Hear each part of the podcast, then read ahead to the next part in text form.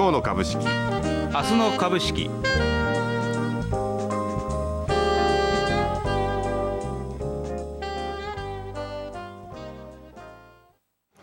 こんにちは。こんにちは。5月25日、今日の株式、明日の株式です。今日の日経平均株価はあ反発3、3日ぶりの反発で終えま取引を終えました。一方、トピックス東証株価指数は3日続落とまちまちの展開でした。まずは日経平均株価の終値、えー118円45銭高の3万飛び801円13銭となりました。トピックス東証株価指数は6.25ポイント安 JPX 日経400も65.60ポイント安、こちらはともに3日続落です東証プライム市場値上がり銘柄数は全体の約 40%726 銘柄。これに対して値下がりが55%の1010銘柄。変わらずが5%の99銘柄という構成でした。規模別株価指数まちまち大型と中型が難聴小型がプラス堅調ということでまちまちの展開。商いは高水準を維持してます。1日通して東証プライム売買高12億6473万株余り。売買代金が3兆4686億円。えー活況の目安とされます3兆円をこれで10営業日連続で上回ったということになります。一方、先ほどもありましたが、マザーズ指数は小幅に下げたという今日、えー今日は、マザーズ指数は難聴という展開でした。ということで、日経平均プラストピックスマイナスの終値でした。そうですよね。はい。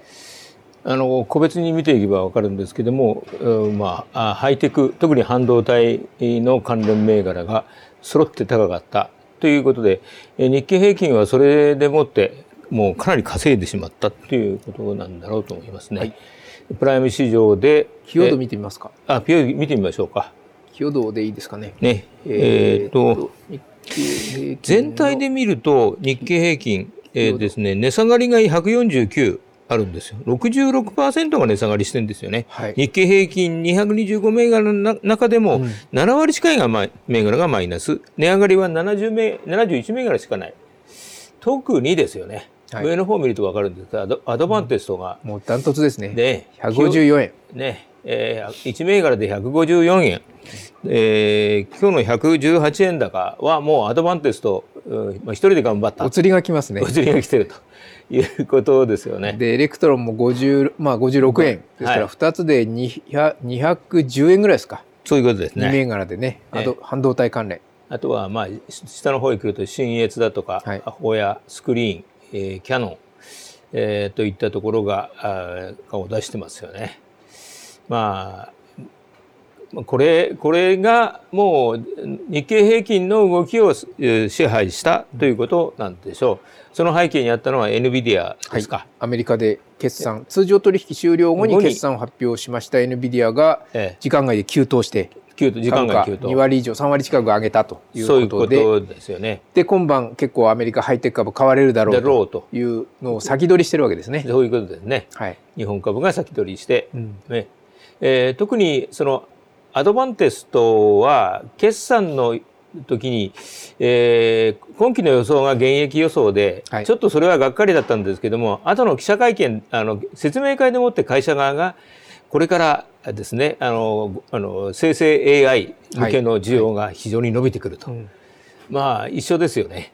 あエドミディアもそこに向けた需要が伸びるということでしょう。足元でかかなり変化が起こっているということなんでしょうから、まあ、一番買いやすいのはアドバンテスト、おまあ、株式分割も発表してますから人気に乗りやすい銘柄ということがあるんでしょうから、まあ、これに集中買いがあ入ったという感じではありますね。このだから NVIDIA の見通しっていうのが見通ししてもこれ3ヶ月間なんですけど5月から7月期の見通しが、えー売上が110億ドル、はいプラスマイナス10%かな。うんで市場予想が74億ドルぐらいというのがものすごく強い予想を出してるんですよね 市場予想と比べても。本当にサプライズなんですそうねマーケットから見たらね。ね。でそれのだから要因がやっぱり生成 AI の成長というところがはい一番ポイントで、ええーだからこれはびっくりして関連銘がやっぱ買われるわけですよえね。そういうことですよね。うんあだって NVIDIA ってこれ時価総額日本円でもう100兆円以上の会社ーですからね。そそれの株価3割上がってるっていうんだからそれはマーケットインパクトはすごいですよね。大。きいんですよね、え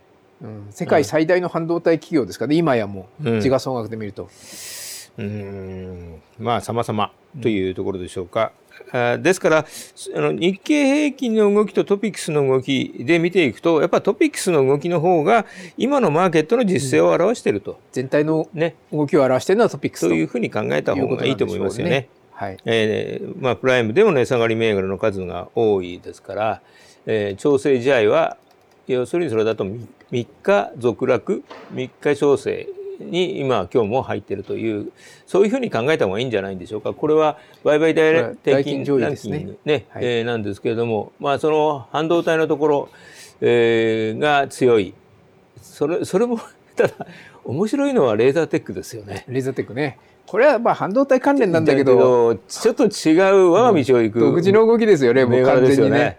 商いだって全然これアドバンテージと今日大活況活況なんですけど、ええ。その倍以上できてますから大 これちょっと別の動きですよね独自の。ですよね。うん。まあ面白いなと思ってね昨日はこの銘柄だけですね高値更新。まあ他の銘柄も強かったですけどもでもこの銘柄が引っ張ったような感じでしたからね。これでもこれだけ商い、まあ、連日できてやっぱこ個人投資家なんですよねこれね。はそうでしょそうですよね、ね、おあのおお大口のネットトレーダーがはあ。皆さんやってるということのようですけどね。そうです。よね。え連日ですもんね。もうずっとですもんね、えー。でまあ半導体を別にすると、うトヨタは、えーやっぱり今日は安くなっちゃったというところですね、昨日は買い戻しで反発しましたけれどもお今日は安くなっている、まあ、それがちょうどあ地合いを表したんじゃないんでしょうか。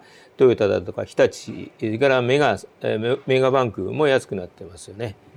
あとは海運株も弱い、えーそして、えー本当なら一緒に買われてもハイテクと一緒に買われても良さそうな代金あたりがマイナスになっちゃってるというのがやっぱり、えー半導体あるいは純粋ハイテク以外は買いにくいという時代を表してるんでしょうかねそうで。すね今日なんか本当は為替もう140円近いところまで円安来てますからええ、トヨタとかもっと本当はねププラスでもそうなんですよね。これだけ為替が円安になってるのにトヨタもう一つやっぱりちょっとお金重いですよね正直言ってなあとは任天堂とかダイキンとか、ええこの辺りもね輸出関連で本当は円安メリット株のはずですがもう一つね今日あた見てこないりパッとしなかったですね。まあ、そそんな時代なんだろうと思われます。やっぱりアメリカの動き、米株の動きが気になるんでしょうね。あのえー債務上限問題がまだ。債務上そうね上下問題あって。決着ついてませんからね。ね。おそらく今日ナスダックは高いんでしょうけれども、はい。ダウは分かんないよね。なんか下離れ足になってきちゃってますから、はい。もう一段、うん調整があるのかもしれないというそんなことを考えていくとうこちらの主力銘柄、えー非ハイテク非半導体の主力銘柄はちょっと買いにくいなというのがマーケットの雰囲気だったと思いますねこれね。だからこれアメリカも本当ね、まあ、ねデデフォルトはないだろうっては言われてるんですけどでもなんかね交渉が全然進んでない感じで,、なんですよね。ね、で日にちもだんだん迫ってきてええあれよく分かんないのは6月1日って言われてますけどそれでもまだちょっと余裕があるらしいですよね。あの、まだ共和党の計算だともっと先だって言うんでしょ、だから逆に言うとだからはっきりいつっていうのが見えないから、ええ。交渉が別にいつっていうのははっきりもう限定されてればあそうなんですよね。そこに向けて交渉する本気になるんそうそう本気になるんだと思いますけど、ねところがいつだか分かんない。まだ7月でも大丈夫じゃないかなって言ってると、ずるずるいっちゃってデフォルトっていうことにもなりかねませんよね。そうか、おうん。お互いに当事者意識があんまりなくて。て。一番最後のこうねき期限が分からないっていうのはかえってえ交渉もね本気になりにくいところはあるんじゃないですかね。でしょうね。どうなんでしょうね。えねギリギリで結構なんかののんきなんですよね。なんかね。両方とも。そう。え大丈夫なのかなっていう気にだんだんなってきますが。ね。まあそんなのがありますから、はい。日本株もちょっとね普通の銘柄はなかなか買いにくいというところなんでしょうね。まあ半導体しか買う銘柄がなかったというところですか？そんな感じでしょうかね。ねはい。ただ商いはやっぱり相変わらずさっきも言いましたけど今日で10日連続3兆円超えてんですよね代金売買代金が。だからその買う人もそれなりの資金量があって、はい。結構ですね、えーホットなし資金が買ってるんでしょうね。だからボリュームが減らないっていうところがやっぱりねね今のこう地合いの底堅さといいますか、はい、うん、あの堅調さを物語ってるようにも思いますが。そうですね。うんえー、まあこれでもって本当に、えー、一見落着となると、はい、わっとまたみんなで買いに行くんでしょうから。ね。ね。向こうは戻りかもしれないけどこっちは高値取りに行くからね、うん、それも売る売り方からしたら怖いですよね。それ怖いんですよね、うん、だからおいそれとも売りにくいですよね。そうなんそれはそれで、うん、結構難しい局面ではありますね、はい、そんなところです。かということで。しょうか、ね、はい続きましてはあ今日は木曜日ですから主体別の先週の数字が出てますので確認してみましょう。投資主体別売買動向、5月第3週です。引き続き外国人買い、個人売り、はい、個人の売りがすごいですね。おお、うん、9000億になってた。外国人が7476。うん、えー、で、これで、えー、外国人は 6, 6週連続？なんかもう連続記録ですよね。そうですね。ねえー、っとあと国内税は個人と合わせて信託銀行の売りでも細ってきましたかね少し。そうですね。ねちょっと細った。ね、うん、で自社株買いは増えてきてます、ね、増えてきてますね。やっぱり、あの決算発表と合わせて枠設定した会社が多かったですから、はい、それがやっぱり出てる動いてるんでしょうねこれね。うん、えーと、あとは投資信託は買い越しに変わったというところですね。これ個人の方は売ったお金はどうしてとりあえずキャッシュであれですかね備えてんですかね。そうじゃないでしょうかね。ずっと売ってるわけですけど、スタンスとしてはね。下がったとこ買ってやろうっていう気になるどうなんでしょうかね。それとも違うところに持ってっちゃってるのかな。し、えー、マルシンで、えー、信用じゃないんですかねこれ売ってんのね。結構売り越しは結構信用売り多いですよこれもね。先物も見てみますか。はい。こちらも。こちらも。個人はまた買い増えてますね。個人はこちらは買ってると。これ1兆5000億ぐらいですか？外国人両方合わせるとね。そうなりますね。ね。うん、個人は買ってるのか？うん。なかなか難しいところですね。うん、でもやっぱり外人外国人の積極姿勢はね、そういうことですね。改めて確認できた数字ですね。これですね。はい。それでは次はスケジュールに予定ですか？行っていいでしょうかね。はい、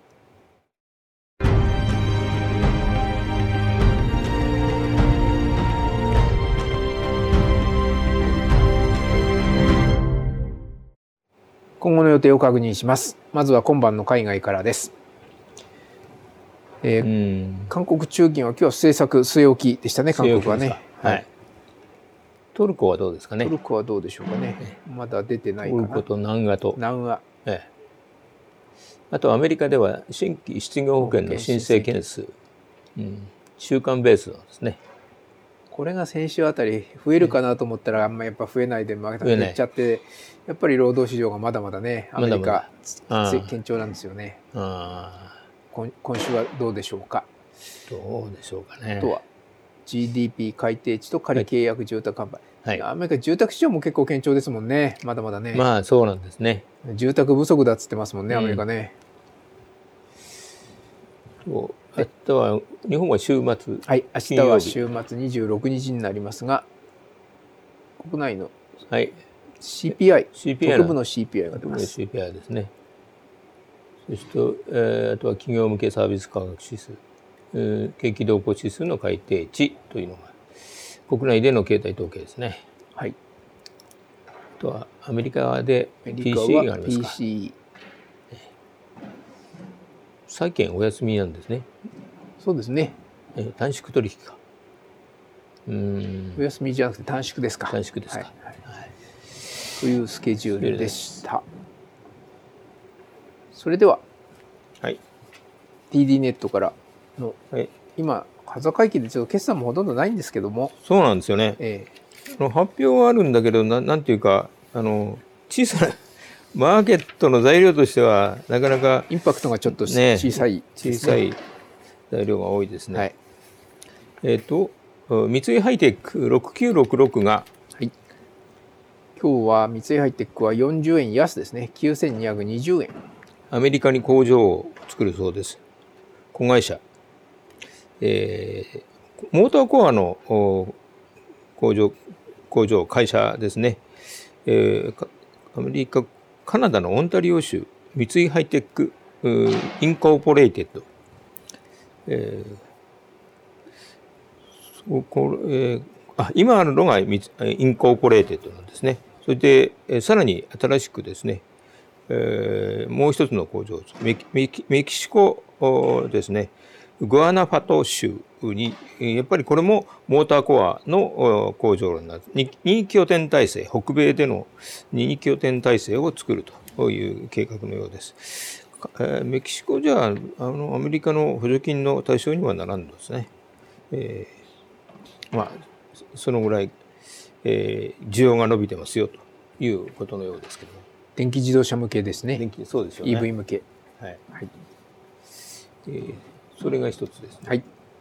もう一つは、あえーと、松岡3611。3611松岡今日は1円高ですね、えー、1165円でした、えー、地味な会社なんですけどもねあのアパレルの OEM 生産を行っているというなんかユニークな業態です。これユニクロ向けがメインですよね、ね、ユニクロが一番大きいんですけどもね、うんうん、ユニクロあるいは東レ系だとかですね、うん、えー、生産は中国だとかベトナムだとかあミャンマーだとかあアジア中国アジア中心に生産して、えー、ユニクロに渡しているというそういうパターンなんでしょう。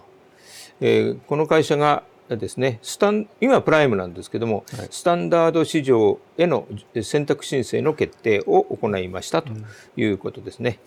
うん、えー、もうプライムいつまでも頑張らないよということなんだそうです。この頃ポツポツ出てきてますよね。出てきてますね。うん、ねあの、はい、まあこの会社もそういう OEM 中心にこれからもやっていこうということでしたら、別にねあのお客さん消費者を意識する必要もないですし、えー、特に海外どうのということも考える必要も今のところはないんでしょうから、えー、その意味ではコストの高いプライムでの維持をもう諦めて、うん、えー、スタンダードにというのも一つの選択肢なんだろうと思われますよね。意外にだからもう売られちゃうっていうことでもないんですけどもね、えー、まあマーケットがどんな印象を受けますか、えー、10月20あ20日から10月20日でもってスタンダードに移行するということになるそうです。うん、では私は一銘柄高商7590え7590高潮今日は28円安ですね。720円で引けています。高潮はガーデニング用品の販売が主力の会社です。えー、高潮はこれ1月期決算、それも20日締めなんでちょっと変則なんですが、今日はその24年1月期の第一四半期決算を発表しました。1月21日から4月20日までの3ヶ月間の決算。えー、売上が1.2%減、56億200万。営業利益が43.9%減、まあ、4割減ですね。2億3800万。純利益が79.8%、8割減。1億600万と減収減益でした。売上も減ってるということで、特に海外、欧米向け、欧米の、これ欧米でもやってるんですが、これの売り上げが伸び悩んだということと、あとは前期のコストが高いところで仕入れていたものが売れて採算も悪化したという内容でした。通期予想は変えてませんが、進捗率は低め。第一四半期ですから、まあ、季節性もあるとは思うんですけれども、ガーデニング用品ですからね、年中同じように売れるわけではないので、季節性はあると思うんですが、純利益で見ると6億5000万というのが通期予想で、第一四半期で1億ということですから、まあ、純利益だけで見るとちょっと低いと。まあ、ただ営業利益が10億の予想に対して2億3000万ですから、まあ、そこそこそですね、うん、23%、24%ぐらいですかね。営業利益で見ると、まあまあそこそこということにはなりますが、うん、ただ、まあ、第一四半期とは大幅減益の決算となっています。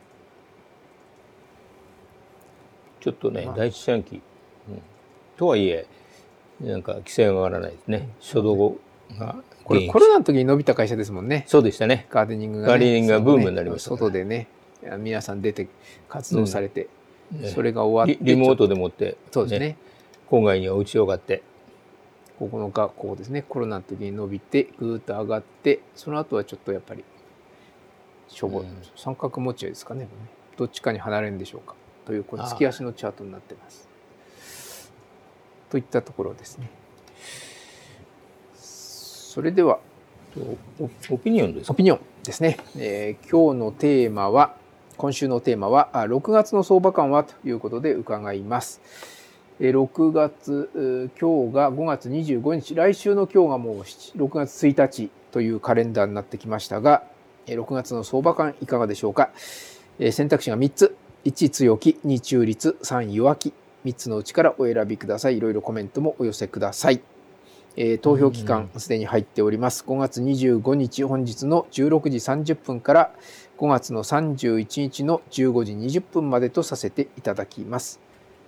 6月相場、 Sell in May と言いますが、それも過ぎて、でこのあと5月はまだ3日間残ってますけども、はい、もしかすると Sell in やっぱり Sell in May だったよねっていう月になるかもしれませんねこれね。ね可能性はちょっと高いですからね、今ね、足元。3日、まあ実質3日安くて、うん、明日もなんか、場合によっては来週腹になるかもしれない、ニューヨークが。はい。となると、ある程度もう調整幅が広がるでしょうから、うん、後半売ってよかったねになっちゃう。その流れを6月が引き継ぐんですよね、大体がね。ねだから、ね、あんまり良くはないですね、6月相場って。えー、その後はもう夏休みになっちゃいますもんね。ええただ、あれでしょう、えーと、株主総会の月だから、はい。はい、あんまり下げない、はい、特に後半にかけては底堅くなってくるというそんな月ですかね。総会シーズンですもんね。6月っていうとやっぱり株主総会のシーズンでもありますから、そのあたりを意識した相場もあるでしょうか、うん、皆さんぜひご意見も含めてお書き込みください。よろしくお願いいたします。ということで、えー最後あとはお知らせお知らせ。でしょうか。はい、はい。えー、テクニカルアナリスト協会が送る初めの一歩テクニカル分析からのお知らせです。え、初めの一歩テクニカル分析は初心者から上級者まで幅広い投資家の方々がテクニカル分析を学ぶことができる番組です。明日放送します第4回ではテクニカルアナリスト協会理事長でありストックボイスでもおなじみの東野幸俊さんに相場を見る上でよく出てくるサイクル分析一目均衡表騰落レシオについて基礎からお話しいただきます放送は明日26日金曜日の夕方5時からです。ぜひご覧ください。また第1回から第3回までの見逃し配信をストックボイス YouTube チャンネルで配信しています。動画のご視聴はストックボイス YouTube チャンネルまたはストックボイスのウェブサイトにあります。バナーをクリックしてください。ということでございます。うん。騰落レシオもでも110台まで昨日からですかね下がってきてそうですね今日は113まで下がってきましたかね。グローバックスのダウ先が弱いですね。はい、ダウがそうですね。ドルぐらい下げてます。ダウが下げやっぱちょっと広げてナスダックと対照的ですね。ねナスダックは180ポイントぐらい。180ポイント高。ええ、SP も高いんですよね。そうですね。これやっぱり NVIDIA の分ですかこれ？その効果大きいんじゃないでしょうかね。ですかね。NVIDIA って大きい会社ですからね。結構、ね、そういうことでしょう。というか株価がどんどん上がってどんどん時価総額が大きくなって、ええ、直近でも。だから時間外だと今日最高値のはずですよね。最高値超えてる。最高値来てるはずですよね。え、超えてるはずですよね。時間外だと。トヨタの3倍、4倍近い時価総額ですよ、今、確かね。NVIDIA って。そう、そうなん100兆円超えてますけど、日本円で。110兆円ぐらいなのかな？ええ、時価、時間外の今の上げくら足したらもっと上だと思いますが、トヨタの4倍ぐらい時価総額ある会社ですよ。トヨタの4倍。そう。だからすごい会社なんですよ、本当はね。本当はってことないけど。ちょっと前まではなんか半導体ベンチャーみたいな感じそうなんですよね。それが株価どんどんどんどん上がって、時価総額今4番目かな？確か。全体で。そうですか。アップル、マイクロソフト、アマゾンの次だと思います確か時価総額があそうそうあのアルファベットとかあメタとかテスラより大きいんですよ。あ、うん、そういう会社なんですよね。そうですか、ね、それがやっぱりね株価2割以上上がってるっていうことなんで、うん、そのインパクトだと思います,、ね、ダウには採用されてないのでダウは上がらない上がらないということなんですね。ね。はいただこの分は今日の東京市場では先に織り込んでますからね。ああそういうことでしょうね。うん、時間外の動きでね、ええ、このナスダックの時間外の上げで、うん、だからあんまり今日明日はね役に立たないですね。役に立たない気がしますね。ね。そういうことでしょうな。はい。まあそれよりも債務上限の問題の方を東京は気にしてると。そうですね。あとやっぱ為替がじわじわ。そういうことですか。足元ちょっと円高ちょっと押し戻したかな。それでももう140円近いところまで来てますもんね、ええ。こちらもねああうんそうですよね。うん。ここれも。ちらをストレートには買い切れないんだよね、そうですね。うん。円安株高。今日はまあちまあまあそうだな、うん、うん、でも輸出関連がそんな買われてるわけでもないんですよね、そうなんですよね。うん、半導体以外は。そのあたりがなかなかまた分かりにくいところでもありますが、ね本来だったら自動車株なんかね買われるべきなんだと思いますがそううはなってないというところが今の相場の難しいところでしょうか。やっぱり景気世界的な景気減速まで意識に上っているというところなんでしょうかねアメリカのリセッションの意識がどうしても抜けませんかね。抜けないということでしょう警戒感がね。ねということでそんなところですね今日の株式明日の株式でした。ありがとうございました。ありがとうございましたここでポッドキャストをご視聴の皆さんにお知らせです私たちのポッドキャストは23年5月31日をもって配信を終了することになりました。ただ今日の株式明日の株式については引き続きストックボイスウェブサイトで継続して放送してまいります。生配信は無料でご視聴いただけますのでぜひストックボイスウェブサイトからご覧ください。また有料会員様向けのサービスとなりますが音声のみの見逃し配信もご視聴いただけます。詳しい情報はストックボイスウェブサイトのお知らせページをご確認ください、えー終了までの期間中引き続きポッドキャストをお楽しみいただけます。今までポッドキャストでご視聴いただきました皆様誠にありがとうございました。ストックボイスでは今後も個人投資家の皆様に価値あるコンテンツを提供することを目指してまいります。引き続きご愛顧賜りますようお願い申し上げます。